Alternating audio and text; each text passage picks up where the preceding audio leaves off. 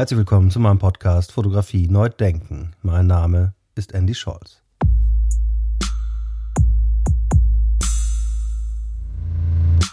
Meine heutige Interviewpartnerin wurde 1970 in Mainz geboren. Sie studierte an der Kunsthochschule in Hamburg und an der Kunsthochschule in Oslo, unter anderem bei Bernhard Blume und Wolfgang Tillmanns. Mittlerweile lehrt sie seit 2011 an der Kunsthochschule für Medien künstlerische Fotografie. Herzlich willkommen, Beate. Viele Grüße nach Berlin. Ja, danke, Andy, für die Einladung. Ich freue mich, hier mitmachen zu können bei dem ähm, Podcast, den ich sehr klasse finde. Oh, vielen, vielen Dank, Beate. Dankeschön. Ähm, meine erste Frage, wie bist du denn zur Fotografie gekommen? Ich habe äh, zunächst mit Installation, Malerei gearbeitet, auch mit Zeichnung und Text. Und Fotografie war für mich zunächst nur so ein Medium, äh, wo ich meine Installationen abfotografiert habe. Und technisch hatte ich es dadurch ganz gut im Griff. Aber es war kein eigenständiges Medium. Und dann äh, kam Photoshop. Und das war so die, ähm, der Punkt, wo es mich anfing zu interessieren. Und ich glaube, das liegt daran, dass ich äh, immer Zweifel hatte an Fotografie als abbildendes Medium und äh, mich interessiert habe eigentlich für den Zwischenraum zwischen Abbildung und dem, was eigentlich vor der Kamera war. Also da ist ja so eine Art von Gap, da ist ja was, was verloren geht und genau das interessiert mich. Also eigentlich der Blick aufs Medium selber sozusagen nicht ähm, als äh, Fenster, was durchsichtig ist, zu begreifen, also womit man so direkt auf Wirklichkeit blickt, sondern äh, äh, zu wissen, dass Fotografie äh, wie ein ganz, ganz starker Filter ist, äh, der Wirklichkeit umschreibt. Und ähm, da war Photoshop natürlich ein tolles Medium, um, um das zu reflektieren und zu zeigen. Und da bin ich künstlerisch eingestiegen und ähm, ich war noch im Studium und das war sehr lustig, weil äh, es bei uns eben äh, ganz wenig Anleitungen gab. Wir hatten zwar so eine Fotowerkstatt, aber äh, ich musste ja analog fotografieren. Damals waren die Digitalkameras zu schlecht. Also 90er Jahre, Ende 90er Jahre ähm, taugten die nichts für die Auflösung, die ich haben wollte. Ich fotografierte also analog und ähm, ging in die Fotowerkstatt, ließ mir eine analoge Großbildkamera erklären und äh, der gute äh, Werkstattleiter erzählte mir erstmal, äh, wie der Film reinkam und das war falsch rum. Und ich war also mit einer 13, 18 Fachkamera draußen unterwegs, eine Wahnsinnsplackerei. Und die ganzen Negative waren falsch rum belichtet. Also ähm, es war zwar was zu sehen, aber in skurrilsten Farben konnte man alles wegschmeißen. Und so habe ich mich langsam rangetastet an die Technik. Ähm, zum Beispiel hatte unsere Hochschule auch gar keinen Trommelscanner. Das war die Art der Digitalisierung damals. Und ähm, es gab aber von Line Color so einen Flachbettscanner und äh, den habe ich dann aktiviert und eben Abzüge machen lassen von meinen analogen Fotos auf dem Flachbrettscanner und so kriegte ich so äh, relativ kostengünstig einigermaßen gute Scans. da sind wir schon mittendrin in der, in, im Gespräch, aber jetzt machen wir nochmal einen ganz kleinen Schritt zurück und äh, was hast du nochmal genau studiert und wo? Ich habe an der HFBK in Hamburg studiert, Freie Kunst. Und ähm, für mich war das nie so eine Entscheidung, jetzt will ich Künstlerin werden. Das war einfach klar. Und ähm, darum habe ich es dann auch gemacht. Und ja, und zunächst war das ähm, ein Ort, der sehr bilderfeindlich war, äh, sehr konzeptionell ausgerichtet und äh, ich selber kam hin und wollte eigentlich Bilder machen. Also Bilder im, im weitesten Sinne.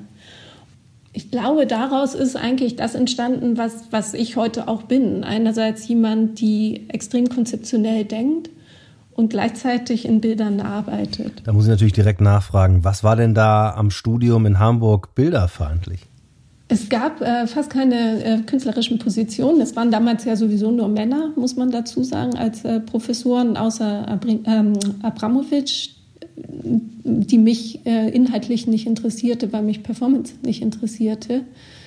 Ähm, und diese männlichen Professoren, die arbeiteten alle mit ähm, oder fast alle mit äh, konzeptionellen Ansätzen, wo es eigentlich äh, eher um eine Konstruktion eines Werkes ging, denn um ein Resultat. Und wenn das Resultat äh, da war, dann war das extrem minimalistisch und äh, abstrakt. Bei wem hast du dann studiert? Also ich war bei Bernhard Blume, hm, der ja damals eben eigentlich sind es ja Anna und äh, Bernhard Blume, Anna durfte äh, nicht mitmachen. Das war so damals in der Hochschulpolitik. Und also Anna durfte nicht mitmachen, darum nur Bernhard Blume. Ähm, und dann in einem Jahr hatte ich den Wolfgang Tillmanns als Gastprofessor. Und beide waren für mich schon wichtig an verschiedenen Stellen. Also ähm, der Bernhard Blume pushte ein zu einer Art von extremen Konsequenz im Werk. Der ließ das nicht zu, wenn, äh, wenn irgendwas so mal so, mal so ausgeführt wurde oder ähm, sozusagen so eine Art von konzeptioneller Unschärfe hatte. Und äh, interessanterweise war es aber dann so, dass Wolfgang, also Wolfgang Tillmanns, ähm, äh, ein Konzept schon verstand, als der Bernhard Blume es nicht verstand. Und zwar ähm, äh, verstand Bernhard Blume es nicht, weil er noch keine Bilder sah. Und äh, Wolfgang hatte das Konzept äh, äh, kapiert und gab mir dann so Materialscheine, mit denen ich dann erstmals große fotografische Abzüge machen konnte. Und dann waren die Bilder da und dann war der Bernhard Blume auch überzeugt. Ja, gegensätzlicher konnten die beiden ja auch nicht sein, oder? Ja, man würde ja das Gegenteil ähm, erwarten, nämlich dass, äh, dass der Wolfgang Timmerns ähm, sich auf die Bilder stürzt und der Bernhard Blume vielleicht äh, konzeptionell äh, denkt, aber es war wirklich umgekehrt. Nochmal zum Begriff bilderfeindlich. Das Bilderfeindliche äh, traf natürlich für den Bernhard Blume nicht zu. Das muss man ja schon sagen, weil äh, das war ja so die einzige äh, fotografische Position zu der Zeit, aber jemand, der auch dann sagte, ich äh, arbeite mit Fotografie, also als Fotograf hätte er sich ja nie bezeichnet. Und da gab es natürlich in dieser Arbeit dann einen starken performativen Anteil. Trotzdem sind das ja von Anna und äh, Bernhard Blume eben großformatige Bilder. Ja, spannend, ne? Auch mit dieser Hochschulpolitik, die du jetzt angesprochen hast. Ich wusste das gar nicht genau. Ich wusste, dachte nur, bei Bernhard und Hilla Becher in Düsseldorf wäre das so gewesen. Sauerei, oder? Sauerei. Ja, absolut, Sauerei. Fotografie neu denken. Der Podcast. Ja, ich hoffe, solche Dinge werden wir nicht mehr erleben. Aber jetzt kommen wir mal zu einer Sache, die du gerade auch angesprochen hast. Ähm, Bernhard Blume hat gesagt, er arbeitet mit Fotografie. Wie siehst du das denn für dich? Ich ähm, finde es nicht so schlimm, in rein fotografischen Kontexten rezipiert zu werden. Ich finde das sogar interessant. Da gibt es ja Künstlerinnen, Kollegen, die äh, sagen, das wollen sie nicht. Hm. Ich würde aber trotzdem sagen, ich bin keine Fotografin im klassischen Sinne. Ich habe zum Beispiel nie in der Dunkelkammer gearbeitet, sondern ich bin schon so ein Hybrid. Wenn auch jetzt, also wenn man auf die frühen Arbeiten guckt, ein frühes Hybrid. Und ähm, mich interessierte sozusagen von Anfang an die digitalen Möglichkeiten und äh, die digitalen Ausformungen äh, der Fotografie, auch die neuen technischen Entwicklungen. Und das ist ja bis heute so. Also heute beschäftige ich mich ja mit der Fotogrammetrie, was wiederum äh, eine Entwicklung der letzten 15 hm, Jahre ist und ähm, die es eben vorher in der Form nicht gab. Aber da können wir später nochmal zurückkommen drauf.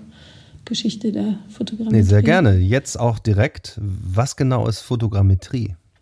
Fotogrammetrie ist eine Technik, die eigentlich kurz nach der Entstehung der Fotografie entstand, also im 19. Jahrhundert.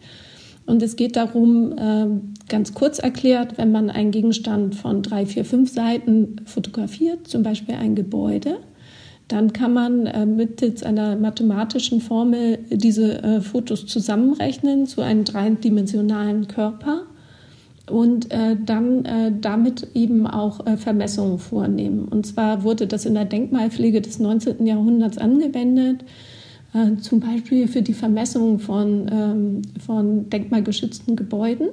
Und da war es zum Beispiel möglich, man hat eine Kirche von drei Seiten fotografiert oder von vier. Und äh, mit dieser Formel war es dann äh, möglich, zum Beispiel die Höhe des Kirchturms zu errechnen. Und äh, dieses Verfahren, das wurde eben äh, in den 90er Jahren äh, digitalisiert. Und ähm, heute ist es so, äh, dass äh, man eben viele fotografische Aufnahmen eines Gegenstands, oft dann eher 50 oder 80 Aufnahmen eines Gegenstands, äh, digital zusammenrechnen lässt und äh, dann entsteht ein 3D-Modell äh, dieses äh, Gegenstandes. Und ähm, heute ist es so, dass man die fotografischen Oberflächen, die aus den Fotos kommen, aus den Ursprungsfotos, auf dieses 3D-Modell hinauf mappt. Das heißt eigentlich, dass man äh, so etwas wie eine dreidimensionale Fotografie vorfindet.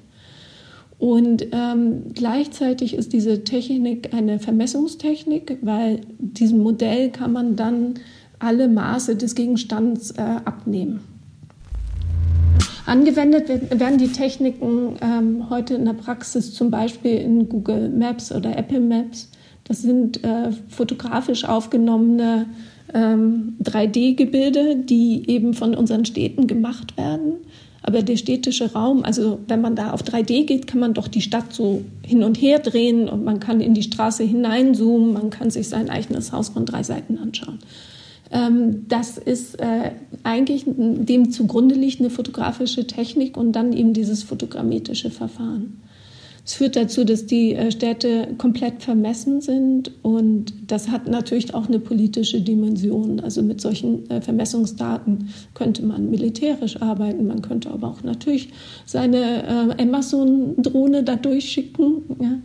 Und ähm, insofern finde ich das relevant. Aber fotogrammetische Verfahren werden zum Beispiel auch in der Gesichtserkennung benutzt oder beim autonomen Fahren spielt es eine ganz große Rolle. Mm, das sind so verschiedene Anwendungen, die, äh, denke ich, jetzt schon alltäglich sind, aber immer alltäglicher werden. Und ich finde es extrem wichtig, dass äh, das Verfahren eigentlich bekannt ist und äh, auf, äh, irgendwie auf eine Weise verstanden ist. Weil ich glaube, nur wenn wir Techniken verstehen, dann sind sie auch sozusagen für den User einschätzbar, beherrschbar. Äh, wir verstehen, glaube ich, unsere Welt nicht, wenn wir die dahinterliegende Technik nicht verstehen. Und ähm, ja, also vielleicht ist das auch so eine kleine Sache, die in der, in der Schule ähm, mit gezeigt werden könnte. Was ist Fotografie heute und äh, was bedeutet die in unserem Alltag? Fotografie neu denken, der Podcast. Ja, das mit der Schule, da kommen wir dann gerne auch später nochmal drauf zu sprechen. Jetzt hat mich aber nochmal interessiert in deinen ganzen ähm, Antworten, wie ist für dich das Verhältnis von digital und analog? Also du hast ja gesagt, dass du angefangen hast, natürlich Mitte der 90er noch äh, analog zu fotografieren und dass du heute eigentlich komplett weg davon bist. Aber es gibt ja noch viele, die sagen, die Fotografie ist das einzig Wahre. Zum Beispiel in, in Hamburg hat jetzt ein Laden aufgemacht. Viele Grüße an Anatol Kotte, der Chromladen, die wieder all diese analogen Dinge äh, anbieten. Ähm, aber vielleicht ist das auch alles Quatsch. Ich weiß jetzt gar nicht, weil. Nein, doch, äh, doch. Ich äh, finde das eine gute Sache lass mich mal was dazu versuchen ja. irgendwie.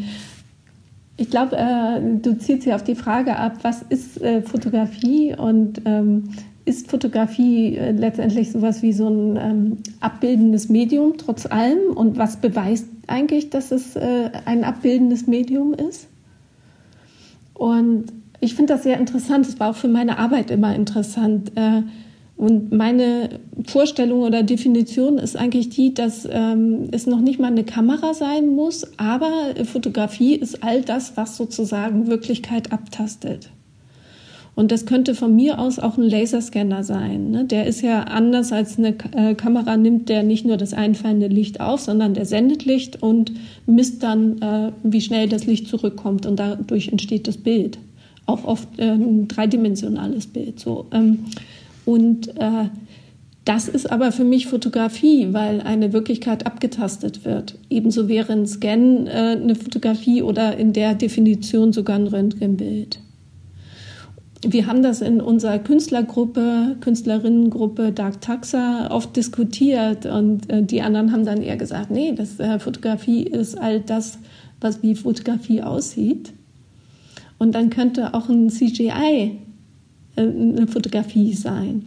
Und das finde ich eigentlich sehr interessant, darüber nachzudenken. Ähm, ein CGI ist ja eigentlich eine komplette Konstruktion. Es ist ja, ich finde, ein CGI ist eher eine Malerei.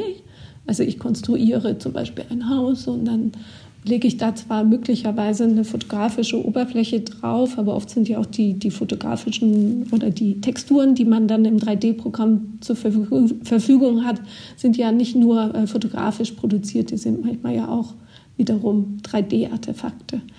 Ähm, und trotzdem kriege ich ein Produkt, was ein Haus darstellt, was ununterscheidbar ist von einer Fotografie eines Hauses. Und ist das dann eine Fotografie, weil es an das Fotografische erinnert? Oder ist ähm, Fotografie eben genau das, was Wirklichkeit in irgendeiner Form abtastet? Und alles andere nennen wir dann irgendwie anders, oder? Also ich habe wirklich eher die Definition, ähm, es muss eine Abtastung der Wirklichkeit stattgefunden haben, damit es Fotografie ist. Das ist meine eigene Definition.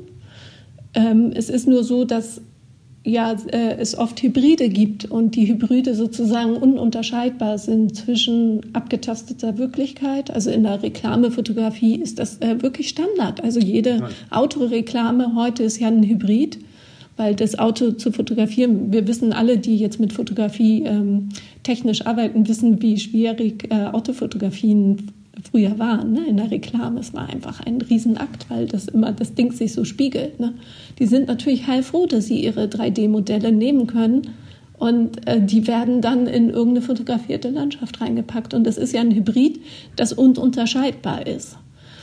Und insofern mag meine ähm, mag meine Definition, wenn ich jetzt in die Zukunft denke und in 30 Jahren denken, äh, vielleicht irgendwie obsolet sein, weil es nur noch Hybride gibt. Weil dieses wirklich ähm, Wirklichkeit abtasten nicht mehr stattfindet. Und äh, das kannst du ja auch insofern so denken, weil ja eine moderne digitale Kamera extrem viel schon mit dem Bild macht, algorithmisch, bevor es sozusagen ähm, äh, auf deinem Display erscheint. Da werden ja ganz, ganz viele Sachen schon korrigiert und zusammengerechnet und gemacht und also ne, je nach Anwendung eine Tiefenschärfe reingerechnet, rausgerechnet, mehrere Bilder zusammengesetzt. All das ähm, passiert ja. Also man kann ja gar nicht von Wirklichkeit abtasten sprechen, wenn man mit einer äh, gegenwärtigen Kamera fotografiert. Fotografie neu denken, der Podcast. Was mich an der Stelle auch interessiert, ähm, ist äh, die Frage nach, äh, was passiert mit der äh, fotografischen Aufnahme äh, während ihrer Produktion und hinterher. Weil ich glaube, dass ähm, eine fotografische Aufnahme heute, also besonders im Alltagsgebrauch, ne, gar nicht an sich existiert, sondern nur im Kontext ihrer ähm, Auslesung und Benutzung. Und diese Auslesung und Benutzung ist eine maschinelle ähm, Auslesung, also die wird von Algorithmen vorgenommen. Und der Aufnahme heute, der, äh, die hat ja ganz viel Metadaten. Und das mag erstmal so wie so ein Allgemeinplatz äh, ähm, äh, sein, dass äh, sozusagen äh, eine Aufnahme aus der Bildinformation äh, besteht, aber die besteht ja auch aus einer Ortsangabe, einer Zeit und Datum und so weiter. Ne, je nach äh, Aufnahmegerät auch verschiedene andere Metadaten. Ähm, das wirkt erstmal ein bisschen simpel. Ja, dann kann man ja seine Dateien auch nach Uhrzeit sortieren, so, ja. Aber es ist nicht so simpel. Und zwar diese äh, Metadaten werden ja von den Algorithmen ähm, eben ausgele ausgelesen und dadurch werden Bilder sozusagen gewertet und wichtiger oder unwichtiger in verschiedenen Kontexten gemacht. Und ich hatte mal einen Text geschrieben über die ähm, App, äh, die es im iPhone gibt, äh, die einem die Bilder sozusagen in so schöne Alben sortiert. Die heißt mhm. Fotos. Und ähm, die wirkt erstmal so ganz harmlos, oder? Dann kriegst du so auf dein Display halt auch morgens so ein Foto raufgespielt aus deinem letzten Urlaub. Denkt man sich erstmal nicht so viel bei. Aber ähm, ich glaube, die App ist ein ganz gutes Beispiel dafür, was Fotografien sozusagen heute leisten und wie die ähm, benutzt werden. Eben nicht von uns, sondern von den Algorithmen.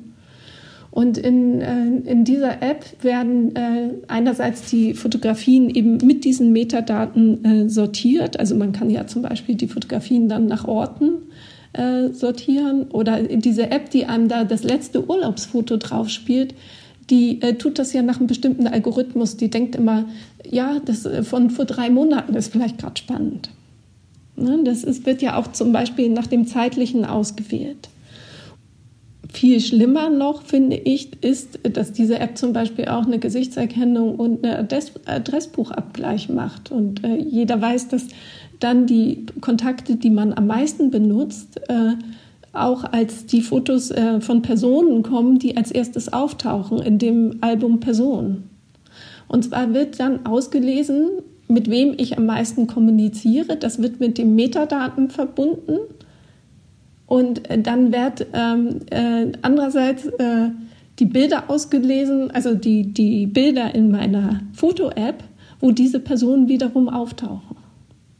Und dadurch wird entschieden, wer meine Familie ist. Ich finde das schon äh, wirklich ein Ding. Also es geht doch darum, dass äh, Fotografien sozusagen äh, zwei Dinge in sich tragen. Einmal die Metadaten, die wir nicht sehen, die aber eben von den Maschinen ausgelesen werden. Einers, äh, einerseits das, das bestimmt, welches Bild gesehen wird. Und da ist auch wirklich äh, davon abhängig, wie ich welches Bild benutze. Und zwar ist es so, dass ähm, in diesen Album Bilder hochgepusht werden, die ich oft verschickt habe. Ne? Also wie ich, äh, das ist auch nicht, die Metadaten sind nicht was Statisches, sondern sie sind auch all mein Nutzungsverhalten, was an ein Foto gebunden ist. Das heißt, wenn ich ein Foto erst nicht beachtet habe und dann aber 20 Mal verschicke, dann äh, ändern sich seine Metadaten, weil äh, die Benutzung sich geändert hat. So, und ähm, das ist sozusagen einem Foto äh, innewohnt und das andere, ähm, was ein Foto immer sozusagen in seiner Rezeption äh, beeinflusst, sind die Kriterien, die aufgestellt werden für die Algorithmen, die geschrieben werden. Und wenn ich jetzt diese kleine App Fotos anschaue, dann wird mir ja eine Auswahl gemacht. Und die Auswahl äh, beruht auf ähm, Kriterien. Und diese Kriterien sind zum Beispiel komischerweise, dass mir, ähm, ich habe jetzt in meinem Umfeld sozusagen nur ein kleines Kind, nämlich mein Patenkind. Und das wird mir ständig auf mein Display gespielt, weil wohl davon ausgegangen wird, dass ich als Frau an kleinen Kindern interessiert bin. Also du siehst das eher problematisch und moralisch äh, sozusagen. Ich sehe es eher als eine Frage der Aufklärung, weil das sind ja äh, zwei Dinge, die äh, quasi unsichtbar im, im Hintergrund laufen. Und ähm, ich bin da gar nicht so moralisch, sondern mir ist eigentlich nur so wichtig, dass es äh, wie so ein Bewusstsein dafür gibt, was da äh, abläuft. Und, ähm, und äh, an einer Stelle bin ich dann vielleicht doch moralisch, und zwar die Kriterien für eine automatische Bildauslesung. Ich finde, die müssten offen liegen, weil es gibt natürlich ähm, zum Beispiel rassistische Auswahlkriterien oder ähm, in, in anderer Form. Also ich glaube, Kriterien, äh, das ist ein Politikum. Ne? Mit, mit, welcher, mit welchem Kriterium wird eigentlich was ausgewählt? Ja, dahinter steckt natürlich auch die Frage, ähm, wer schreibt diese Algorithmen und wer, wer verdient damit Geld am Ende? Genau, und das ähm, gerade bei der App Fotos, ne, da geht es ja eigentlich um was ganz Simples, nämlich um Wohlbefinden für den iPhone-User. Der soll ähm, ohne viel Zeitaufwand eben einen kleinen Urlaubsfilm erstellen können. Und äh, die äh, richten sich jetzt ja nicht, also die machen ja die Auswahlkriterien nicht, ähm, um, um, politisch Einfluss zu nehmen, sondern äh, die machen die äh, vermutlich auch algorithmusbasiert darauf, was am meisten benutzt wird. Und da ist das Bild des drei- oder fünfjährigen sicher attraktiver als das Bild der Oma. Und darum äh, spült das nach oben im, in Form dieser Algorithmen. Aber das führt ja zu einer unglaublichen Gleichschaltung auch, in dem das andere, das, das was nicht alle tun, ähm, immer prekärer wird sozusagen. Wenn, wenn sozusagen Verhaltensweisen, die wir an den Tag legen, von solchen äh, Presettings gesteuert werden.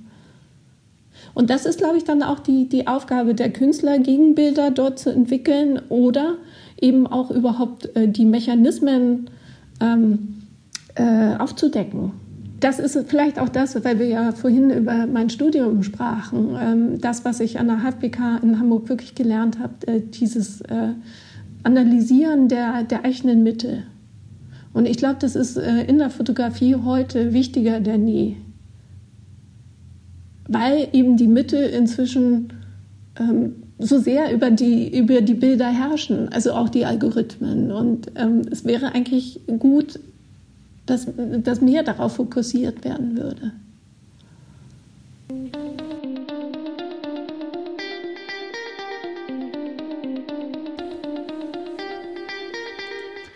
Also Stichwort Smartphone. Ich würde sagen, äh, dass wir jetzt genau so diskutieren und auch dieses, diese Gespräche darüber führen, hat ganz viel damit zu tun, dass das Smartphone gegeben hat, dass es erfunden wurde.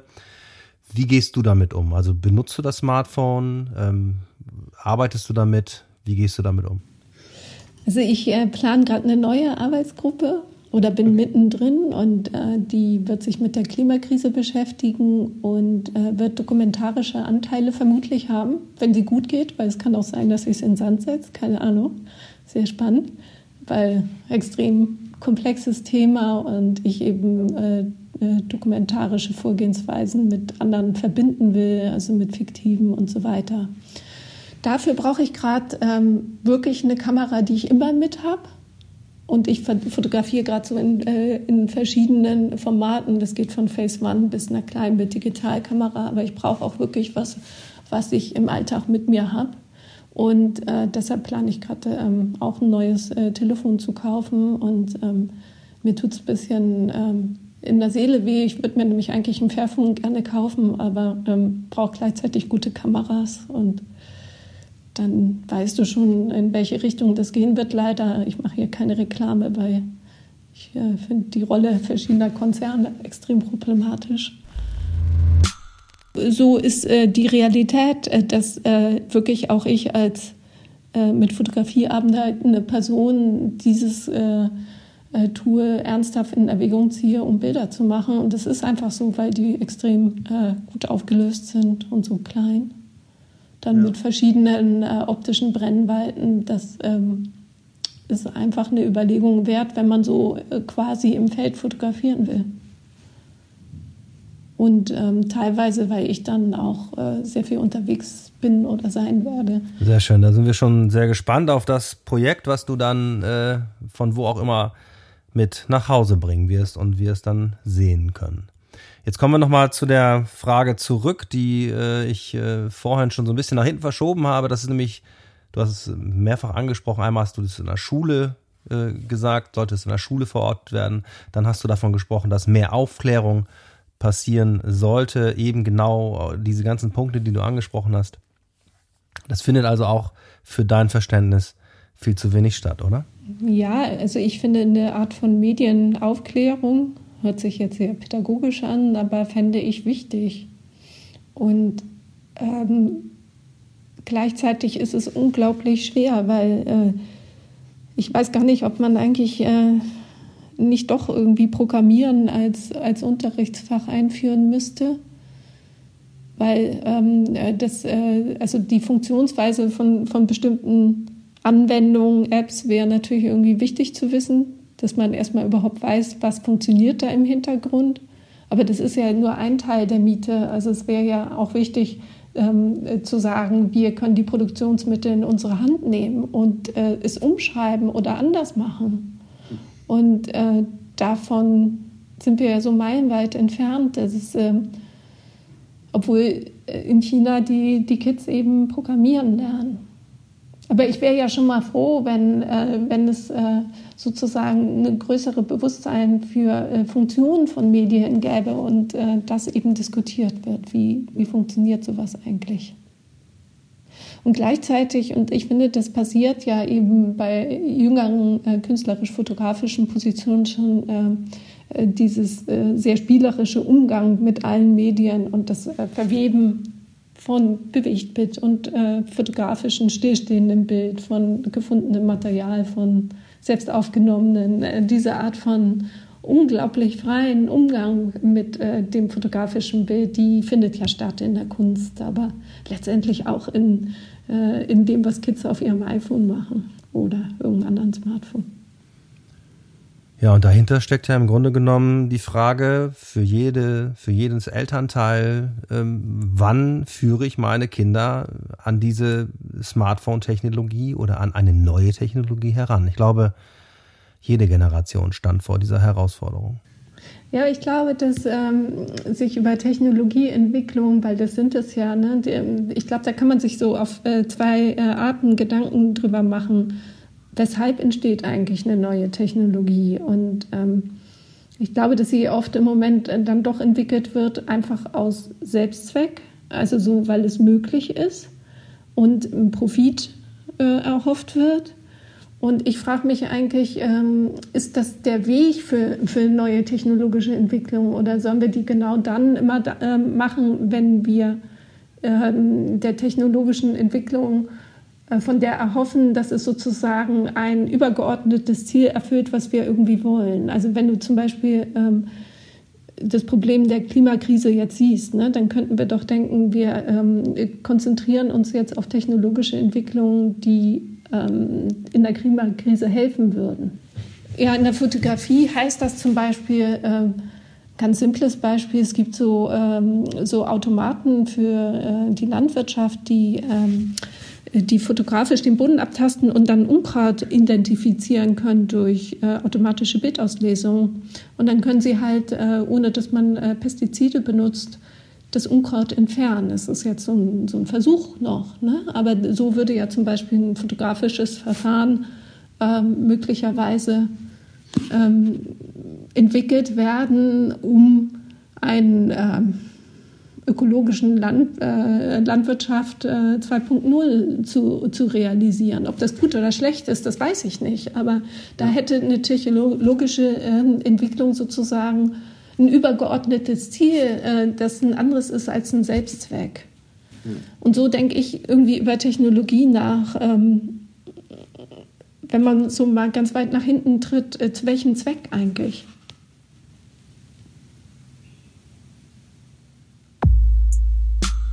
Fotografie neu denken. Der Podcast. Staffel 3. Ja, der Zweck heiligt nicht immer die Mittel. Liebe Beate, vielen Dank für das Gespräch. Hat mich sehr gefreut und ich hoffe, wir treffen uns mal demnächst persönlich. Herzliche Grüße nach Berlin. Ja, lieber Andy, danke. Das war super interessant heute und äh, ich freue mich, wenn wir uns bald sehen, in echt.